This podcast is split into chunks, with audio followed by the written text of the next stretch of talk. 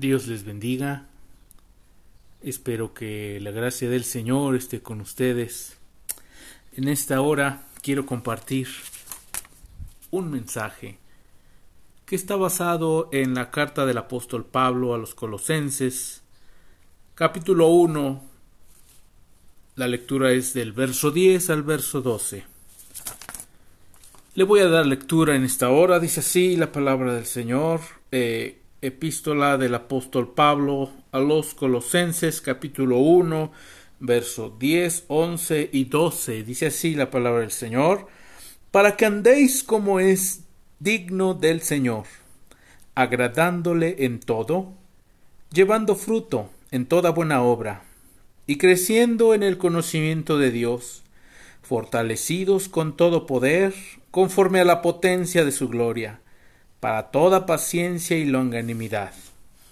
Con gozo, dando gracias al Padre que nos hizo aptos para participar de la herencia de los santos en luz.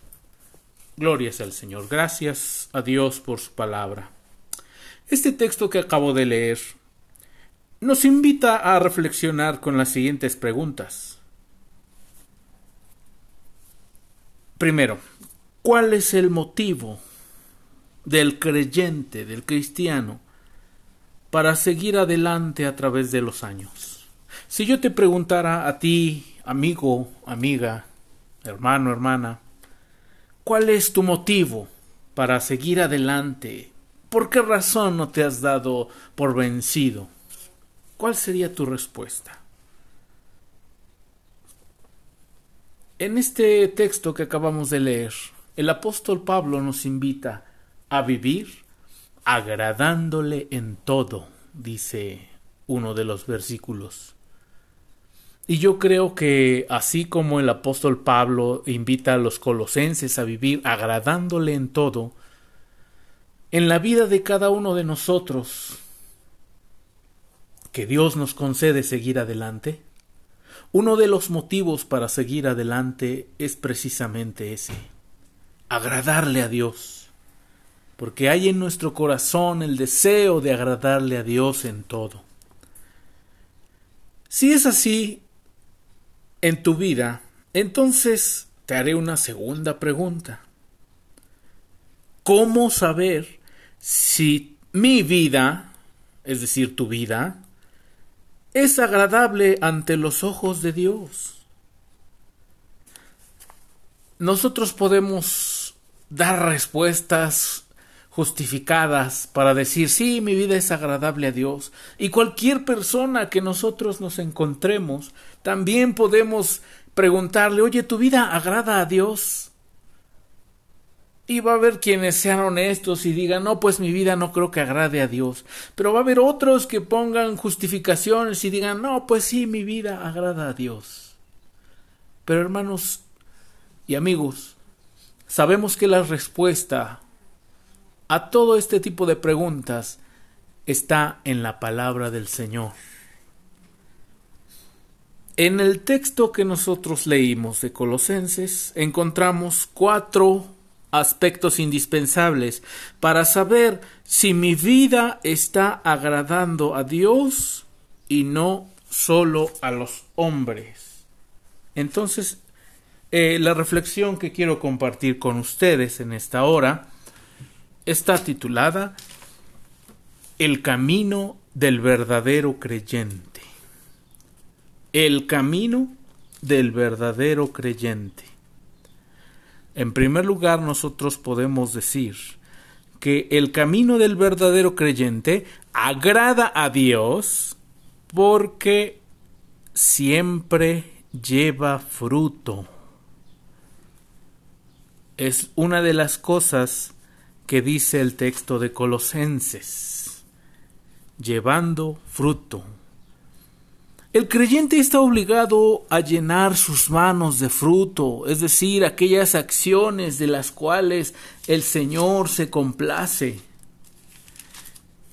En el capítulo 5 de Gálatas, del verso 22 en adelante, nosotros tenemos los frutos espirituales, los frutos del Espíritu, que son algunas de las cosas que nosotros podemos decir que tenemos que trabajar en nuestra vida, porque no todas son simples de, de llevar a cabo.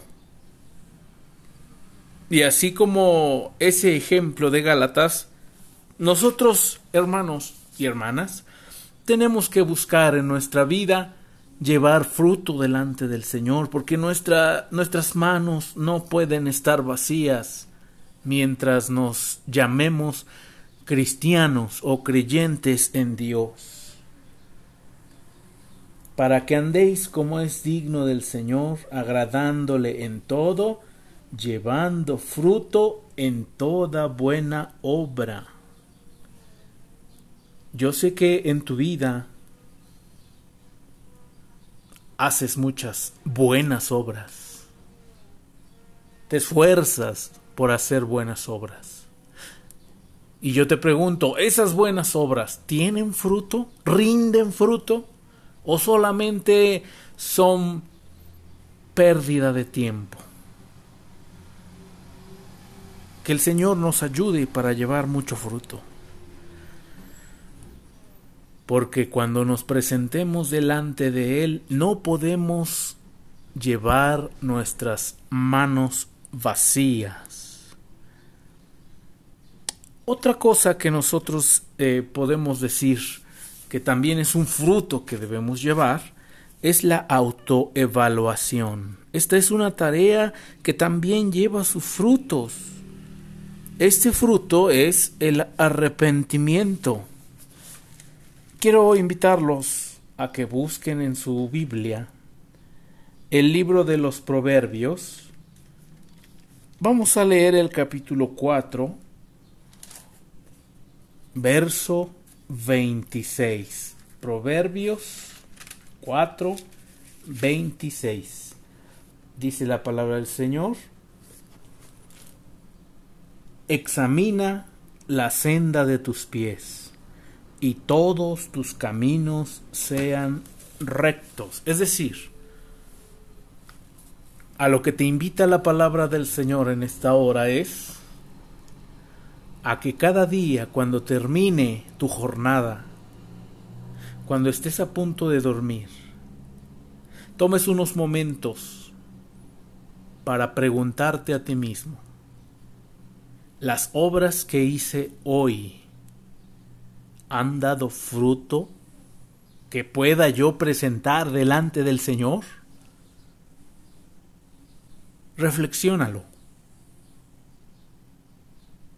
Porque reflexionándolo, tomándolo en cuenta, te vas a estar autoexaminando y vas a estar viendo tus pasos, tus caminos, y eso te va a ayudar para que en el siguiente día tú digas, oye, quizá el día de ayer no rendí fruto, no di fruto, no hice alguna buena obra que diera fruto, pero este día, en el nombre del Señor, me voy a esforzar por llevar fruto. Entonces, mis queridos amigos y hermanos, en primer lugar dijimos, que el camino del verdadero creyente agrada a Dios porque siempre lleva fruto. Si seguimos con la lectura de los colosenses, encontramos otra, otro de los aspectos que debemos vigilar en nuestra vida si queremos eh, nosotros poder afirmar que agradamos a Dios. Dice Colosenses, agradándole en todo, llevando fruto en toda buena obra, y creciendo en el conocimiento de Dios. Creciendo, esa es la palabra que nosotros queremos subrayar. Entonces, en segundo lugar, eh, el camino del verdadero creyente agrada a Dios porque nunca deja de crecer. La ley natural nos señala que, que aquello que está vivo está obligado a crecer y a usted y a mí, el Señor nos ha dado nueva vida. Estamos vivos, ya no estamos muertos en nuestros delitos y pecados, como dice la palabra del Señor.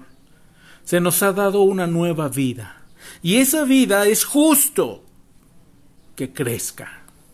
¿En qué debemos crecer? Primero en el conocimiento de su voluntad, de su palabra. Quiero hacer remembranza de dos sacerdotes, los hijos de Aarón, que murieron de, en la presencia del Señor, Nadab y Abiú. Su historia está en Levítico 10. Estos dos hombres servían a Dios, pero el desconocimiento de la voluntad de Dios les costó la vida.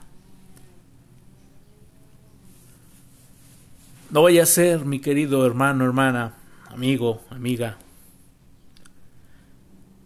que tú vayas por la vida creyendo que estás agradando a Dios, pero desconoces su palabra, no sabes cuál es la voluntad de Dios, no sabes qué es lo que Dios demanda de ti, y entonces a ti mismo te estás convenciendo de decir, sí, yo sí hago la voluntad de Dios, soy bueno, no hago el mal, y con eso ya basta eh, para agradar a Dios.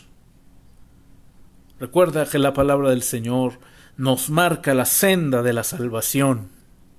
No debes olvidarla, no debes ignorarla.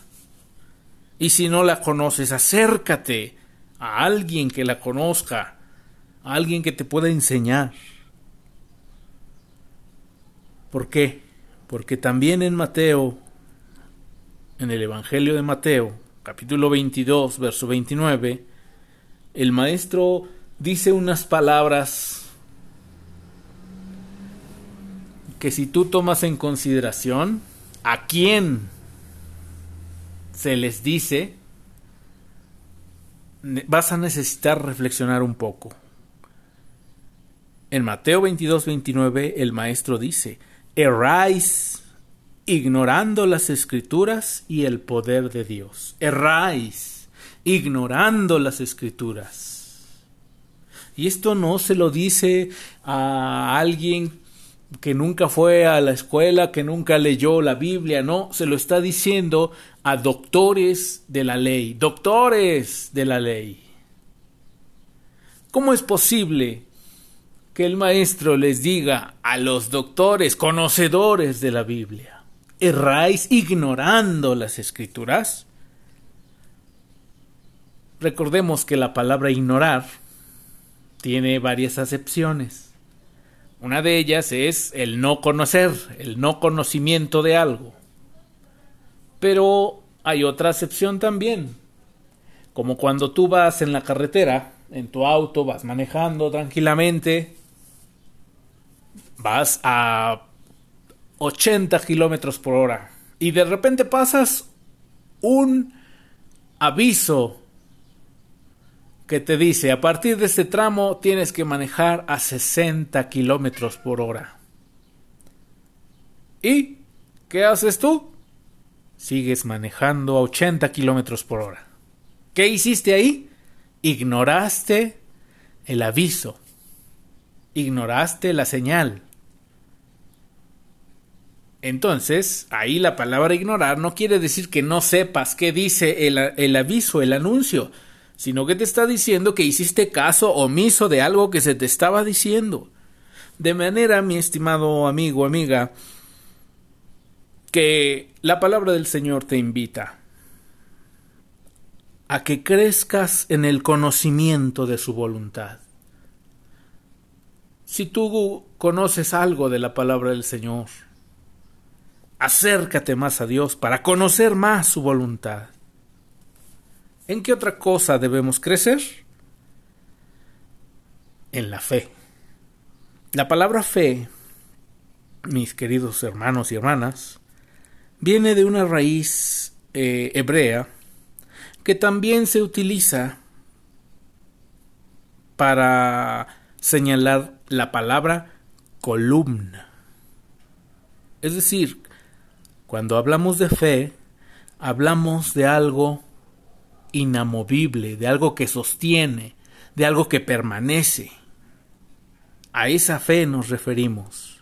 Crecer en la fe, crecer en, en la confianza que se tiene en el Señor.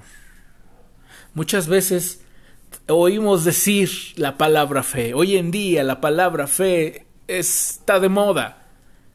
Cualquier persona tiene fe en Dios. Porque creen que la palabra fe solo significa creer en Dios.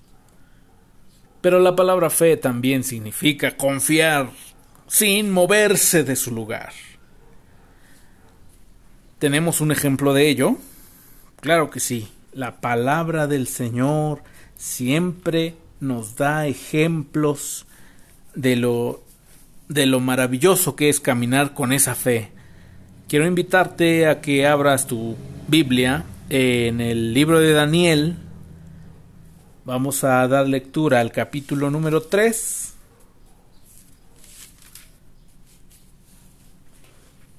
Del verso 15 al verso 18.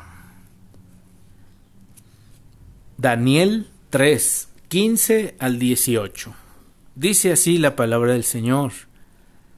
Ahora pues, ¿estáis dispuestos para que al oír el son de la bocina, de la flauta, del, tamboril, del arpa, del salterio, de la zampoña y de todo instrumento de música, os postréis y adoréis la estatua que he hecho? Porque si no la adorareis, en la misma hora seréis echados en medio de un horno de fuego, ardiendo. ¿Y qué Dios será aquel que os libre de mis manos? Sadrach, Mesach y Abednego respondieron al rey Nabucodonosor diciendo, No es necesario que te respondamos sobre este asunto. He aquí, nuestro Dios, a quien servimos, puede librarnos del horno de fuego ardiendo, y de tu mano, oh rey, nos librará. Y si no, sepas, oh rey, que no serviremos a tus dioses, ni tampoco adoraremos la estatua que has levantado. Fíjense bien, el énfasis está en el verso 18. Y si no, es decir, nuestro Dios puede librarnos, claro que puede librarnos. Él es todopoderoso, bendito sea su nombre. Pero si no nos libra, si no está dentro de su voluntad librarnos, no importa. Nosotros seguiremos firmes en nuestra convicción de no adorar la estatua que tú has hecho. Hermanos, ¿cuántas veces hay personas que dicen tener fe, pero a la primera de cambios, cuando llegan las tribulaciones, cuando llegan los problemas, abandonan esa confianza, esa fe, esa creencia, por salvar la vida quizá. Sin embargo, esos tres jóvenes de los cuales nos habla la palabra del Señor en el libro de Daniel, ellos lo dijeron claramente. Si el Señor nuestro Dios tiene poder para librarnos de ti, aunque seas según tú el Todopoderoso de la tierra. Pero si no nos libra, no importa. No adoraremos a esa estatua. Que el Señor nos ayude para crecer y tener una fe así de grande. Regresemos a nuestro texto en Colosenses. Recordemos que nuestro título es El camino del verdadero creyente. Primero dijimos que agrada a Dios porque lleva siempre fruto. Segundo, agrada a Dios porque nunca deja de crecer. Si seguimos leyendo, el verso 11, recordemos que estamos en primera Colosenses, nuestra lectura base fue o es Colosenses 1, 10 al 12. Entonces ahora tomemos en consideración el verso 11. ¿Cómo comienza diciendo? La palabra que comienza es fortalecidos con todo poder conforme a la potencia de su gloria, para toda paciencia y longanimidad. La palabra aquí a tomar en consideración es fortalecidos. Entonces, en tercer lugar, podemos decir que el camino del verdadero creyente agrada a Dios porque se fortalece continuamente. Y aquí una pregunta. ¿De quién es la tarea de fortalecerme? ¿De Dios? ¿De los hombres? ¿De mí mismo? Hermanos, yo quiero decirles que la fortaleza primeramente debe venir de Dios, sí, pero también de los hombres y también de mí mismo. ¿Cómo es eso? Ahora lo veremos. Primero, la fortaleza de Dios viene de su palabra, de la palabra del Señor. Debemos nosotros cada día escudriñar las escrituras, como dice eh, nuestro Maestro, escudriñad las escrituras porque a vosotros os parece que en ellas tenéis la vida eterna y ellas son las que dan testimonio de mí. En ellas tenemos la vida eterna. Entonces nuestra fortaleza viene de Dios. ¿Y cómo es que va a venir de Dios? A través de su palabra. Segundo, la fortaleza que viene de, los hombres. ¿Cómo es que de los hombres? Claro que sí, hermanos. Nosotros, entre hermanos, los hermanos que se congregan en tu iglesia, tanto es deber de ellos fortalecerte a ti, como es tu deber fortalecer a tus hermanos es necesario ese compañerismo, el acompañamiento, la unión. También es importante en una iglesia, en una congregación, porque de otra forma, hermanos, vamos a estar cayendo en el pecado de aquel hombre al cual Dios le preguntó, oye, ¿dónde está Abel, tu hermano? ¿Y qué respondió ese hombre? ¿Qué sé yo? ¿Acaso soy guarda de mi hermano? Y entonces, aunque ya no hay más respuesta a ese diálogo, nosotros podemos entender que sí, que sí, hermanos, que tanto tú como el hermano tuyo son guardias uno del otro. Amarás a tu prójimo como a ti mismo. Y cuando tú mismo te ves que estás decayendo en algo, ves la manera, pero te fortaleces. Y entonces a tu hermano tienes que fortalecerlo también. Él tiene que recibir fortaleza de ti. Y al mismo tiempo, ese hermano tiene que fortalecerte. Obviamente, hermanos, para que esto comience a suceder, a veces el enemigo actúa y dice, no, tú cómo lo vas a fortalecer, el primero que te busque, si te quiere que te busque, si te estima que te busque. Pero hermanos, si de esa manera nosotros seguimos pensando, nunca va a pasar nada porque al otro también le va a surgir ese pensamiento al otro hermano también le va a surgir ese pensamiento de decir, no, pues si él eh, quiere fortalecerse, quiere algo contigo, que te busque. Y entonces ni uno va a buscar al otro, ni el otro va a buscar al uno. Y así se va a ir debilitando poco a poco cada uno de los creyentes. Que el Señor nos ayude para fortalecer a nuestros hermanos. También dijimos que la fortaleza tiene que venir de mí mismo. ¿Cómo es eso? Claro que sí, la fortaleza que viene de mí mismo es importante. Yo, creyente, estoy obligado a obligarme a mí mismo a buscar a Dios.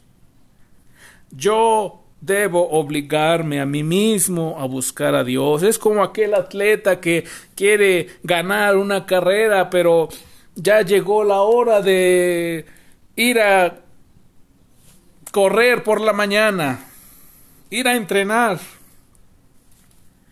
Y no le dan ganas de levantarse.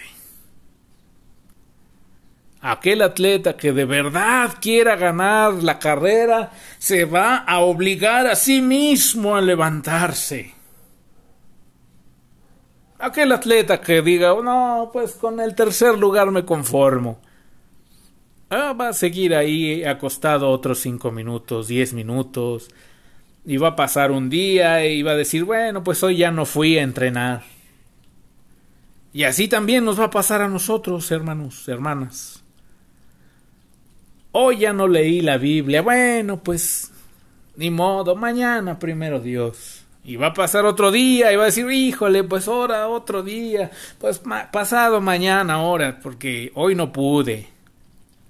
Y hermanos, así se va a ir pasando el tiempo y nuestra fortaleza se va a ir viendo mermada. Que el Señor nos ayude a fortalecernos. En cuarto lugar, mis estimados hermanos, el camino del verdadero creyente agrada a Dios porque está lleno de agradecimiento. Y esto lo encontramos en el verso 12 de Colosenses capítulo 1. Dice, con gozo dando gracias al Padre que nos hizo aptos para participar de la herencia de los santos en luz, dando gracias al Padre. Todas las cosas, dice su palabra, ayudan a bien a los que guardan la palabra de Dios. Romanos 8:28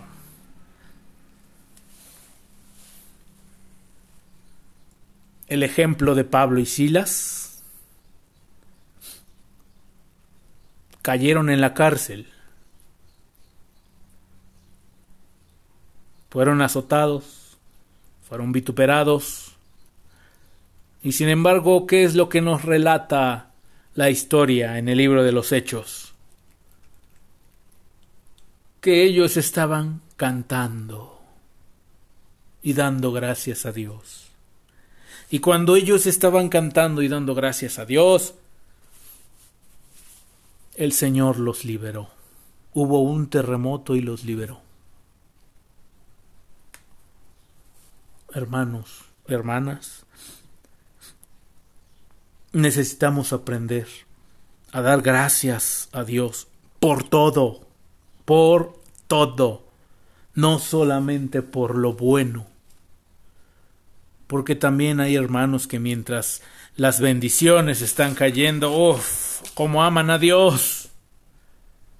Pero cuando las luchas comienzan, entonces empiezan los ayes y empiezan las dudas de ¿será que Dios me está ayudando? ¿Será que Dios está conmigo? Pero hermanos, debemos de recordar que todas las cosas nos ayudan a bien, incluso aquellas que nosotros pensamos que son para destrucción nuestra. Incluso las tribulaciones. ¿Por qué? Porque las tribulaciones el Señor las permite con un propósito, con el propósito de que usted se acerque a Dios, con el propósito de que usted se agarre más fuerte de Dios.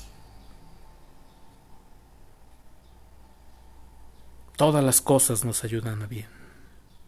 Los inconversos se quejan de todo. El creyente agradece por todo. Incluso, fíjese, cuando el camión que usted tenía que tomar para viajar lo deja, tiene usted que agradecer a Dios. Cuando un negocio no salió como esperaba, tiene usted que agradecer a Dios. Cuando un joven no pasó el examen para ser admitido en algún curso, en alguna universidad, tiene que agradecer a Dios.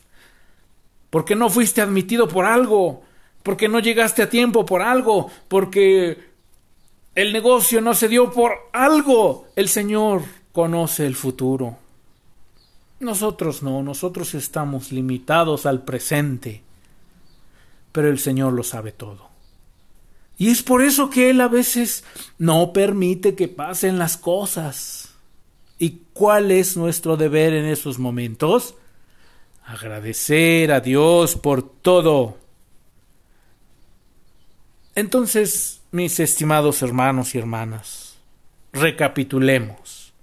El camino del verdadero creyente agrada a Dios, primero, porque siempre lleva fruto. Segundo, el camino del verdadero creyente agrada a Dios porque nunca deja de crecer. Tercero, el camino del creyente agrada a Dios porque se fortalece continuamente. Y cuarto, el camino del verdadero creyente agrada a Dios porque está lleno de agradecimiento.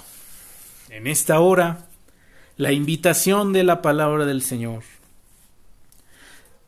es que examines tu vida para saber si tus pasos como creyente, como cristiano, están agradando a Dios y no a los hombres. Porque hay muchas personas que se dedican a agradar a los hombres y que los vean, que tienen imagen de buenos cristianos, de buenos creyentes, pero sus pasos, su camino, no agrada a Dios. Yo te invito en esta hora a que examines tu camino y si en ese examen que tú haces de ti mismo miras que hay algún asunto, que hay alguna cosa, alguna situación en la cual tú no estás agradando a Dios, que hagas una oración y le digas, Señor, me he dado cuenta de que en este aspecto de mi vida no te estoy agradando porque no he llevado fruto, porque no estoy creciendo, ya me estanqué, porque no me estoy fortaleciendo, al contrario, mi fe está igual y creo que se está debilitando. Señor, en lugar de agradecerte me quejo. Ayúdame a agradarte. Deseo que este mensaje te dé la fortaleza que necesitas en el nombre del Señor y que la palabra de Dios bendiga tu vida. Gracias y hasta la próxima.